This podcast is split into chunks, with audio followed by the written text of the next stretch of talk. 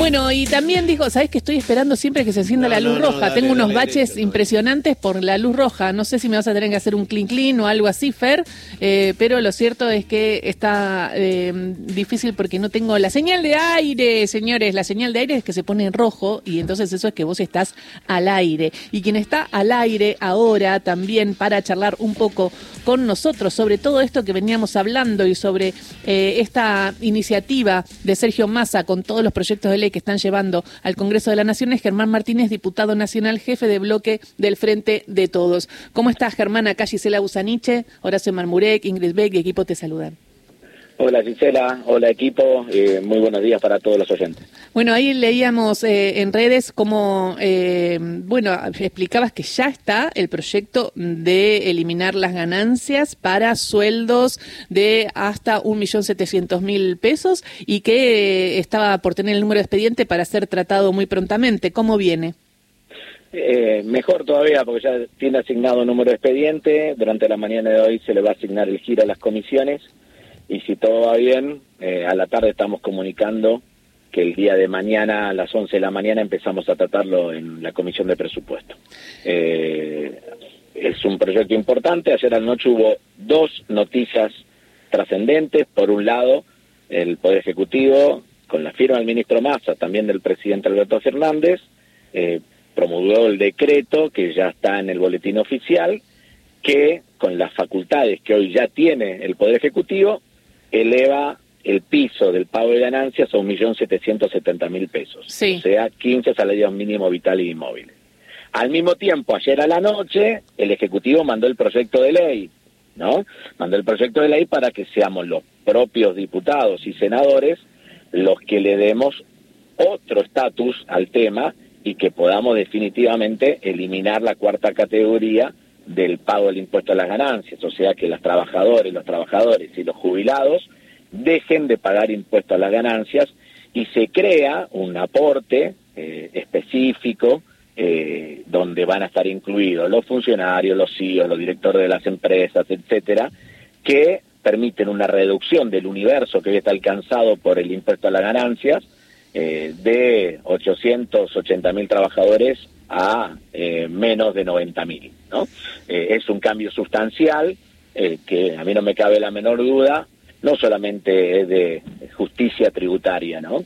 Eh, sino que además va a generar un fuerte impulso al mercado interno. Gisela, se habla poco de todo esto, Sí. pero eh, el, el- el- lo que se deja de recaudar va a apuntalar el mercado interno, va a apuntalar el crecimiento de la economía y va a apuntalar la creación de puestos de trabajo. Así que es una decisión muy, pero muy importante. Ahora, tenemos que ver qué va a hacer la oposición, ¿no? Porque lo que se vio es descalificaciones a la medida y a masa, descalificaciones por el propio expresidente que también lo había prometido y no lo hizo, por Mauricio Macri, que calificó de mamarracho la medida eh, de masa, pero eh, por el otro lado decían que no tenían posición tomada, porque claro, va a ser un costo votar en contra de los trabajadores, ¿no?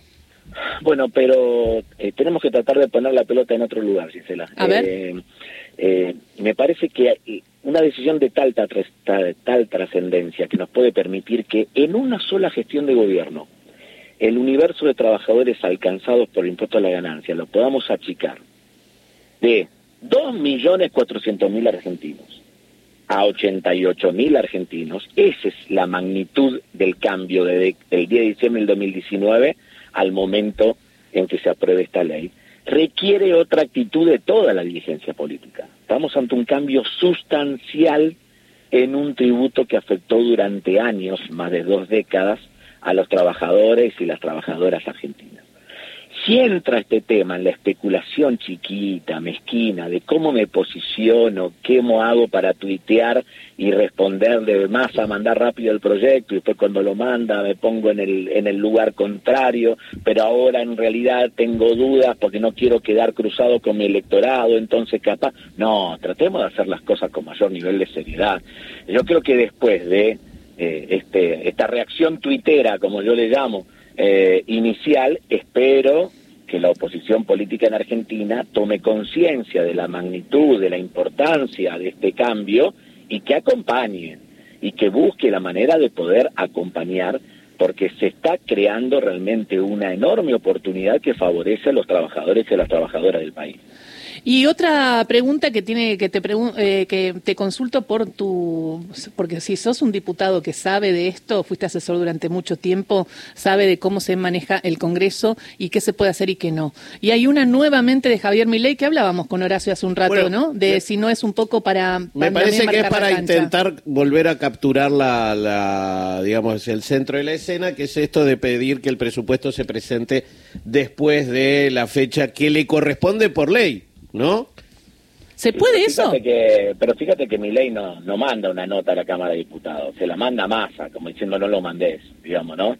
Entonces vos sabés perfectamente que existe la ley de administración financiera, eh, que la que marca los tiempos en los cuales el presupuesto tiene que ingresar a la, a la Cámara de Diputados. Después, eh, los intentos de, tal o cual dirigente político, esto lo incluye a mi ley, pero también a otros dirigentes opositores, hacer una cantidad de, exabruptos eh, dados por eh, eh, Patricia Bullrich respecto al peronismo, al kirchnerismo, a todo eso. Digamos, cuando salgamos de este debate de, de, altisonantes, este debate a los gritos de algunos dirigentes y nos pongamos a trabajar en serio, las cosas van a andar mucho mejor. Fíjate, hoy nosotros en la comisión de presupuesto, en un plenario con las comisiones de, trabajo y de industria, vamos a aprobar un proyecto en comisiones eh, que es un régimen de, de, protección de la industria del calzado en la Argentina, mm. que tiene mucha presencia en la provincia de Buenos Aires, en la provincia de Santa Fe, en la provincia de Corrientes, en la provincia de La Rioja. Más tarde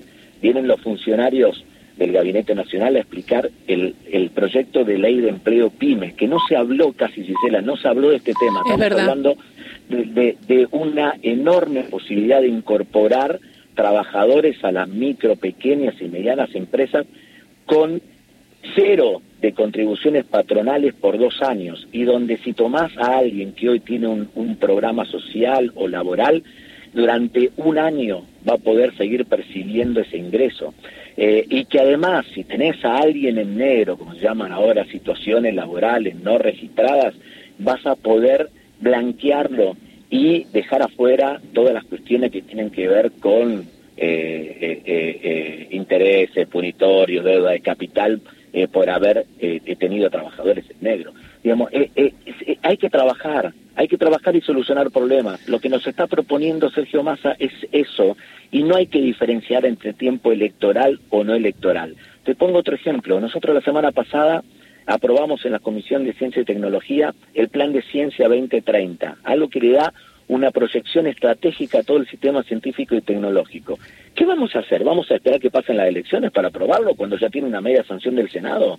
Ayer el ministro de Educación junto a Sergio Massa presentó un, proyecto que va a modificar la ley de financiamiento educativo. ¿Qué vamos a hacer? ¿Vamos a esperar después de las elecciones para empezar a debatirlo? Entonces tenemos que poner en debate todo y bienvenido sea el tiempo electoral si nos permite eh, eh, debatir a la luz del día, reflexionar en voz alta, donde cada uno de los espacios políticos fijen sus posiciones, digan lo que piensan y tratan de explicar los posicionamientos que cada uno que cada fuerza política fue teniendo, exactamente, exactamente. Yo no, no me imagino al radicalismo votando en contra del plan de ciencia 2030. No, por eso, hay que eh, ver qué pasa, hay que ver qué pasa y hasta dónde llega. después viene la especulación chiquita electoral, ¿no? Hay que tratar de salir de eso, por eso te digo. Muchísimas gracias, eh, clarísimo, Germán Martínez, muchísimas gracias por la amabilidad de contarnos y veremos cómo siguen entonces estos proyectos de ley y el camino en el Congreso. Bueno, a disposición. Beso grande. Germán Martínez, jefe de bloque de diputados de Frente de Todos, de Unión por la Patria, pasó por Radio Nacional, llegan las noticias.